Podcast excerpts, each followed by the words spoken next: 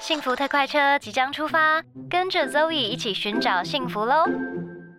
跳跃着幸福，摇摆着幸福。幸福你在哪？我左看上看下看右看，下一站，幸福。拥抱着健康，承载着梦想，幸福在身旁。这一站幸福到站喽！Zoe 大来宾。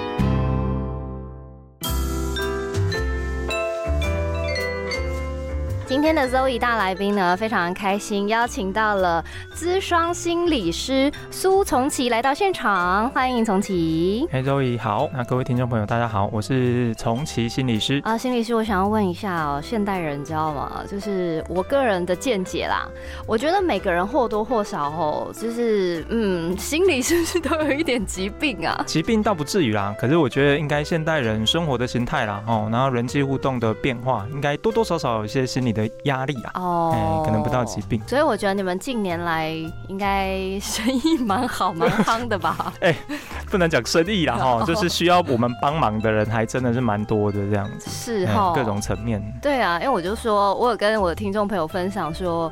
我有去上那个 NGH 课嘛，嗯嗯，然后我当时就觉得说，天哪，我觉得身边好多需要帮忙的人哦，嗯，然后觉得自己应该也要学会自我疗愈，所以我觉得心理健康跟生生理的健康是一模一样的重要哎，因为身心灵影响是非常的正相关的，对不对？嗯，应该说它是一个循环呐，嗯，通常我们的训练都会讲生理、心理、社会因素嘛，bio、psycho、social 哦，其实它没有哪一个。最重要，而是彼此之间互相相关，然后都很重要。嗯，哎，那我们今天呢，因为从其带来他的一本书《心态致瘦》。就是听到减肥这件事情啊，而且心态致瘦嘛，一听就觉得啊，现在现在是可以直接在心里，就是就让我自己瘦下来了吗？我可以不用太努力，是不是？对我可以不用运动吗？是不是可以请重启跟我们稍微分享一下这本书在写些什么呢？哎，应该这样讲哈，心态致瘦。哎，如果没有讲致瘦这本书，应该没有人要买。对，所以我要先跟大家打个预防针哈，你不要觉得这是一本瘦身书。嗯。哎，里面讲真正的瘦身技巧跟方法，大概只有三个章节，哦，总共有二十一个章节这样子。嗯，其他的个十八个章节全部都在讲心态面的东西。是，对，就是瘦身这件事是现代人的一大功课啦，哈。对。其实很多时候大家都在找方法，哈，可是我的认为啦，哈，其实最重要其实是心态的调整。所以这本书主要是在讲心态面的东西。嗯。那你心态调整了，你找一个适合你然后健康的方法，嗯，基本上瘦身真的不是那么困难的事。呃，对，因为我知道，其实我身边也有一些朋友，然后他们可能，对啦，就像你说的，因为大家都是很想要变瘦嘛，然后我觉得女生啦，大部分女生，你知道这一辈子都都在减肥，你知道吗？置业是不是一生置业？对，然后其实呢，我真的看过，我身边有一些朋友，他们的呃，算是肥胖吗？应该算是有点病态的肥胖。那你仔细去探究，其实肥胖背后是不是跟很多心理议题有关呢？我在书里面其实有提到这个观念的哈。我都说，所谓的肥胖是一个心理社会议题的生理结果。嗯。所以胖是一个生理的结果，嗯，那它通常是来自于心理的因素，嗯，还有社会环境的因素，嗯，那当然心理因素的话，就我们心理学会讲了哈，就认知、情绪跟行为，对，哦，可能你的想法上面有一些偏误，哦，比如对你的体态啦，或所谓的好的体态的标准有一些偏误，嗯，或者是你的情绪哦，压力有一些不是那么健康的状态，可是你没有意识到，嗯，那或者是你的购物行为，嗯，哦，或者是你家里面放满了零食，哦，这是一些。行为上的一些因素的影响，这些都有可能导致一个肥胖的生理的结果这样子。可是你看哦，因为一般人啊，他之所以会有这样子的心因性，然后导致于他去可能像你刚才说的，可能购物的行为啊，或者是囤很多零食啊，或是一些情绪啊、压力性的进食这样子。可他就是不知道该怎么办啊，他就是克制不了啊。所以通常我都会说，不是克制啊，嗯，克制都是因为你不知道你怎么了。哦，你才会用克制的方法。所以我这本书里面其实很强调另外两个观点，一个叫觉察，嗯嗯嗯，一个叫自我照顾，嗯嗯，哎，就是基本上你会想吃东西，你会想买东西，嗯，你会想做一些事来安抚自己，对，一定是你有一些需求没有被好好满足，对，所以第一步其实是觉察，嗯，而不是压抑，或者是觉得我控制不住，对对，好，那你觉察完之后，看到那个需求，再用一个照顾自己的方式照顾自己，嗯，我觉得其实我们会吃的、会买的，真的也没那么多，很多时候只是你没有没有意识到你要的是什么，嗯，我觉得现代人其实最难、最难的就是 觉察，哎，没错，太忙了啦。都在管别人的事，看手机、看脸书、看 IG。对对对，而且其实，假如说这个人他有办法自己觉察到他这个背后的原因，其实呢，他的人生应该就会已经知道顺风顺水了。就很多 其实他都有办法，但最难的是什么？最难就是人看自己就是会有盲点。嗯，所以你就是会陷在这个里面。对，所以是不是很多人，例如说我找你咨商，例如说他可能可以经由这个咨商的过程中。你可以让他觉察到，哎，其实你这个背后是什么原因，然后拿掉这个背后的原因以后，他是不是就很容易可以影响健康的体态了？哎，就应该这样讲哈。我觉得现代人一个最大问题都是在关注别人，嗯，关注外界，嗯，然后看这个世界在做什么，嗯嗯嗯，然后就会很急着要跟世界同步，又或者比别人还优秀，嗯。可是我觉得其实来智商的个案，或者是大部分人，我觉得很重要是回到自己啊，哎，你怎么看你自己？你怎么接纳你自己？我都是说，先不要爱自己啊，嗯，因为爱自己已经被用烂了这样子。嗯嗯嗯。所以我觉得有些人光接纳或者是跟自己相处都有困难。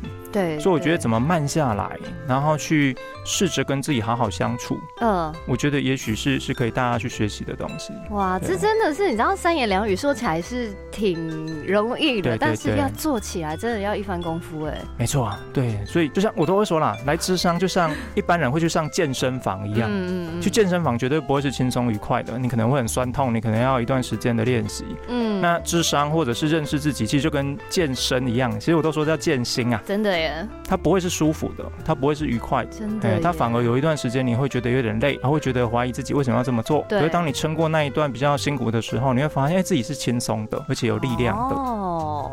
那我想再问一下重启心理师，就是我们平常说实在的啦，就像你说的，现在步调很快嘛。对。然后我们其实平常压力都蛮大的，不管你是在哪一个领域里面工作啦，然后你就是要要很突出啊，你要比别人好啊，你不可以输别人呐。嗯，那自然而然呢，就有很多像是我刚才其实有跟他分享说，像我自己就有一个毛病，就是呢，我会在一个很累很累的工作。结束以后，或是我今天做了一件什么，哎，好像应该要被奖励的事以后，我就会去买盐酥鸡，而且，哎，我一个人，哎，我一个人可以吃四百块的盐酥鸡哦，然后别人都不相信哦，而且我是一餐可以把它吃完哦，OK，而且是把它吃光哦，所以其实量很多，嗯，然后因为呢，就像你说，你可能会觉得，哎，还好啊，就是你可能给自己一点小奖励，但不重点是我的这个体检报告血脂过高，所以其实我不应该这样做。做的，嗯嗯，但是我当下可能，而且甚至我当下不饿，嗯，我还是会觉得天哪，不行！我觉得我今天宵夜就是应该要奖赏自己，对，我就是没有办法克制这件事，而且其实我心里知道我没有想要吃盐酥鸡，但是我想奖励我自己，嗯嗯嗯，但我没有其他的方式，因为我觉得平常会克制自己不要吃垃圾食物，对，但是你知道，就是完成了一个压力很重大的事情以后，你就觉得哇塞，太棒了，太放松了，对你就会想说，我今天就是要吃垃圾。对，那到底要怎么办办呐？其实我是知道原因的哦。通常通常我会这样建议啦，哈，我都会说不是要控制跟压抑，嗯，而是要给自己多一个选择，又或者你在买咸酥，我我不会说不要买咸酥鸡，这样又又是压抑嘛，哈，我会说你去买咸酥鸡之前，你也知道自己是要放松舒压，对，那你可不可以先去做其他让你也可以放松的事，可是相对健康？就没有啊，比如喝喝水啊，走走路啊，喝喝水没有舒压啊，哎，那喝气泡水啊，也没有舒，总之就是你要去。真的买咸酥鸡之前，我都会说一定有很多节点哦，你可以做。比如哎，你可能去按摩，假设好了，先去按摩。嗯，哎，那又或者哎，你真的到最后你觉得每一样都没有用，你真的走到咸酥鸡摊前，我都会说深呼吸是不是？哎，当然不能深呼吸啊，咸酥鸡那个味道哈。OK，我都会说你就是放慢你的速度哦。我觉得其实我们每个人都有办法做选择，只是你有没有把那个空间拉出来。嗯，那你要挑的时候你就速度放慢，那他会跟你说大中小份，那你你就是可以哎在每个节点上哦都可以做一个有机会的转弯哦，又有一些新的选项会出现，例如四百块你可以今天买两百就好了。哎。太太少了，三百五 哦。总之不要让那个改变变太大哦。有改变，然后有调整，那慢慢慢慢那个主控性就会回来。哦，对，理解，好像是可以啦。就是而且久而久之，应该也是会容易养成习惯的吧。就是你已经知道说，哎，我上一次其实我可以控制到两百五，然后这一次是不是也许可以控制到两百元？对 对。对 哦，好，其实是可以透过训练自己的啦。对我，我都会说，与其说训练呐，嗯，因为训练我觉得又有点太虐待要求自己了。嗯，有时候我会觉得是跟自己相处啊，又或者是让自己有新的行为可以出现。因为很多人都说我就是没办法控制，我都会说人其实是都有选择，而不是无法控制。即便你觉得你无法控制，都是你选择不要控制。天哪，简直就是突破盲肠哎！一语惊醒我梦中人哎。果然是智商心理师讲话很不一样。哎，不过我好奇耶，想问一下重庆，你在这个领域里面是已经职业多久了呀？这样快二十一年吧。啊，这么资深，就从事所谓辅导心理领域的工作这样子。天哪，这么资深，难怪，因为我觉得他讲话非常的精准。然后我刚刚就说，哎，真的智商心理师很不一样哎，讲话的非常精准，而且很疗愈哎。就跟咸酥鸡一样疗愈吗？不太不太一样的感觉啦。好啦，我想请心理师跟我们分享一下，平常呢，我们现代人压力这么大哦，到底要怎么样可以嗯比较健康一点的来释放你的负面情绪呢？哎，我觉得可以分两个层次。嗯，哦，第一个层次，我觉得既然压力大，我们就要先找出那个压力源是什么。对。所以这边提供各位一个小练习，然后你可以准备一本便利贴，然后找个时间，然后找一面空白的墙壁，只有你自己一个人。嗯。嗯，然后就是把你脑袋里面所有想到的念头、嗯，情绪，嗯，跟你觉得好的跟不出不好的一些念头想法，全部都写出来，一张写一个，哦，然后就是写的过程里面就是一直把它贴在墙壁上，嗯，然后没有好坏对错，想到什么就写什么，嗯，那你就会发现那就是个脑袋清空的过程。哎，对耶，对，现在人为什么压力很大，就是因为你脑袋里面装太多东西，嗯，脑袋是用来思考的，可不是用来装东西的，嗯，那这个过程你就会看到墙壁上有很多。你的事情，嗯，这个时候再分类，嗯。分成可以控制跟无法控制的，嗯，可以控制的你就好好解决它、处理它、面对它，嗯，无法控制的，我们就要好好的回来照顾自己。嗯。那这些事情不是说就不理他哦，嗯，而是你要先承认一件事，有些事我们就是无法控制，对，无法解决，比如你的家人、你的小孩、你的伴伴侣，嗯，那这边怎么办？我就会说，那你就要回来做自我照顾的过程，嗯，哦，那怎么做哈？我都会说就是五个步骤啦，也不是五个步骤，就五件事，嗯，吃、动、睡、压人、饮食。对，运动、睡眠、压力调试，嗯，跟人际关系，哦，这五件事里面，你好好的去把每件事该做的事都做好。当然，今天没办法讲的太细了哈。可是每件事其实都有它的一些原则。是。那当你做好了之后，你的抗压性就会上升。嗯。人追求的不是没有压力，嗯，而是你能抵抗压力，或者是跟压力共处。哦。对。大概是这两个步骤。哎，我觉得是蛮实用的方式哎，因为你在写出来的时候，同时你也在面对你自己嘛，对不对？对。这个跟前阵子很红，现在其实也蛮红，叫断舍离。嗯，其实蛮像。就像刚才心理师说的，其实你要慢下来，嗯，面对你自己，对，才有机会自我对话了。嗯，对。但是呢，一般来说啦，就是我们大家都是在一个步调很快的社会底下，说真的，你要认真的自己做到这件事情，有点点。需要功夫，对不对？所以通常我都会说，我都很建议我的个案呐，哦，就我们是听众嘛，我都建议我的个案，你一个礼拜里面或一段时间里面，一定要设一个你的黄金时段，嗯，就那个时段没有任何人可以跟你接触，没有任何人可以找你，你就是好好让自己沉淀，然后好好跟你自己相处，嗯，那这个时候你就可以去整理你自己。那我通常我自己是每周会有一天呢，哎，半天。哦，我想一天也太久了吧？就人间蒸发。应该说，我那一天没有排工作，可是会有半天左右是我的家人也不能打扰我，就要因为我的工作嘛，对，就吸纳了很多事情，对，所以一定要那个黄金的一个自我的保护时间。对，那现代人我觉得很少啦，都无限的连线呢，对，到哪里都在连线，对对对对，就连在飞机上也要买 WiFi，你知道吗？都不知道在忙什么这样子哦。可是你回头想，你也不知道自己在忙什么。对啊，没错。对，这个空白跟自己就是对话的时间真的很重要哎。嗯，可是现代人都没有在做这件事。嗯嗯，我觉得如果今天大家有听到这一集，所有的听众朋友们，你你们真的可以去练习一下，因为我后来也是觉得说，与自己对话的独处的时间真的蛮重要的。因为久而久之练习下来以后，你会对很多事情有新的想法，然后你对你自己其实也会比较搞得清楚自己到底在干嘛。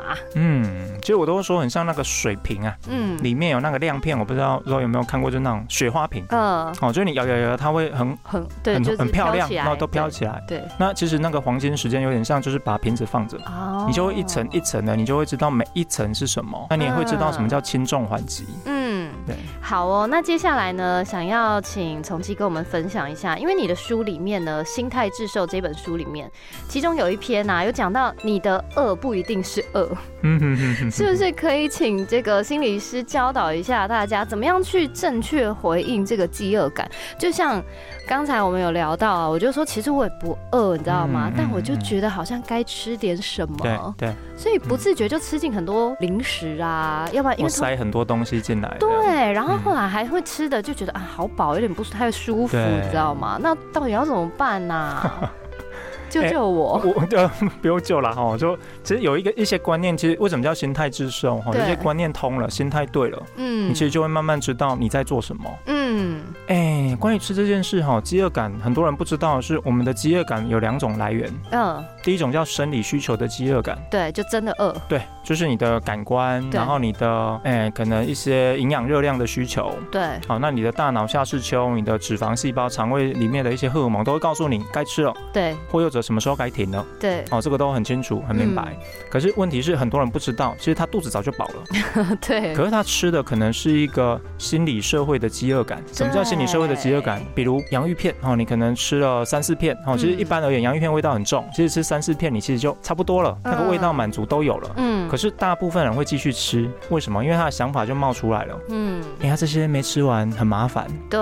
放太久会软掉。对。所以就变成是，哎，那个想吃的欲望可能是想法。的那另外就是情绪，嗯，有些人吃他可能不是真的想吃，而是寂寞了，对，而是放松了，嗯，而是觉得要疗愈自己了，是是是，又或者是行为的哦，比如家里面放了很多零食，你很容易就取得，哎对，哦，又或者你买的洋芋片都买量饭包，我都说那个量饭包有的看起来像狗饲料那么大包，超大包，哎，就想象一下大包的洋芋片跟小包洋芋片，你吃的方式速度就会不一样，是，然后人际关系，对，哦，还有环境的影响，嗯，还有社会文化，其实你看很多其实不是生理的需求。嗯，我们满足的可能是心理的或环境的影响。哎，可是心理需求被满足也很重要啊。对，所以这边就很重要了。你要知道你在吃哪一种。嗯，如果是生理的，对，好好享受，多吃一点，没有关系。如果是生理需求的，哦，那个肚子空空的，我想要让它饱一点点。对。可是如果是心理社会需求，我就会提醒慢慢吃，哦，慢慢享受那个情绪，慢慢享受食物带来的抚慰，不要吃那么快。嗯，可是相反，通常情绪压力吃都吃很快。对对对对对，没错没错。对，所以我都说，其实你当你意识觉察了，其实你就会知道。我们都可以选，没有什么可以吃，没有什么不能吃，都是可以吃的。真的耶。对，因为你饿就是有需求嘛。对。对。哎，我真的觉得从其心理师真的很优秀哎，因为他刚刚就是在这短短的一席话里面，解答了我很多人生，你知道到现在的困扰，你知道吗？因为。我确实就是我，其实算是我自己知道，我这个是心因性的饿啦。就是，而且我其实有时候蛮困扰一件事情，就是你知道三餐的时间到了，嗯，可是我不饿啦，其实，但是我又觉得说，哎，好像应该要吃东西，因为从小就要被灌输信念，信念，对你被灌输信念，你这个中午就一定要吃东西，你不吃东西，你这样身体会不好，或者是什么缺乏可能一些营养素啦，或者什么的。然后，可是其实我真的不饿哎，对对，但我还是会吃。然后我就是觉得说，嗯嗯，这个三餐要准时吃。然后我如果不吃，我好像会不均衡，会就是身体不好。哎，我觉得这样子的信念是不是，嗯，是不是也是要调整一下？啊因为我真的不饿啊。就我我觉得是要增加我们的弹性。嗯，因为像 Roy 刚刚说的，比较像是一种外在智慧。嗯，什么叫外在智慧？就是人家教我们的，或者是社会制度告诉我们的。制约了。对，可是另外一种，我觉得现代人比较少，就跟刚刚我们一直在聊一样，内在智慧少了点啊。比如我现在就是不饿。对。那 OK 好，那社会规范一定要吃，那我可不可以吃相对可能比较健康的一些食物啊？不要那么多。嗯嗯嗯。对，这个就是我觉得现在大家缺的内在智慧。就很多时候社会告诉我们怎么样，或便当就是那么大个，哎，对，我就是把它吃完，哎，对，对，就少了一点对自己的意识跟觉察。哦，好棒哦！我觉得，如果你真的，如果假如你被这这本书吸引，你真的只是想要单纯要减肥的话，其实我觉得绝对做得到哎。因为其实啊，我觉得啦，如果减肥这件事情你真的要执行的话，除了外在的行为上面你自己要有一些规划以外，其实你心态真的非常非常的重要。因为心态完完全全的去影响你的行为。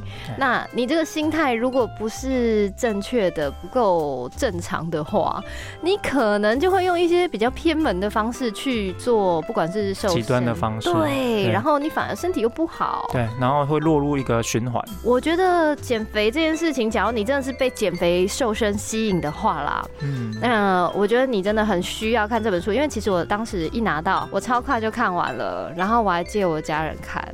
因为我真的觉得市面上大部分人是教你怎么样用实体的方式减肥方法，但是其实你根本就不知道你的心理，对你根本就不知道。你当然是必须要先呃重新的认识你自己的这些原因以后呢，你才可以拿回属于你自己的这个主控权。主控权，对对对。对。所以呢，今天非常的感谢重启心理师来到了我们的节目，欢迎大家可以搜寻心态之手。重庆，你有那个。粉砖吗？用我的名字苏从重启智商心理师就可以搜寻得到了。对对。那今天非常的感谢你带来这个满满的干货给大家，谢谢。好，谢谢各位，谢谢各位听众。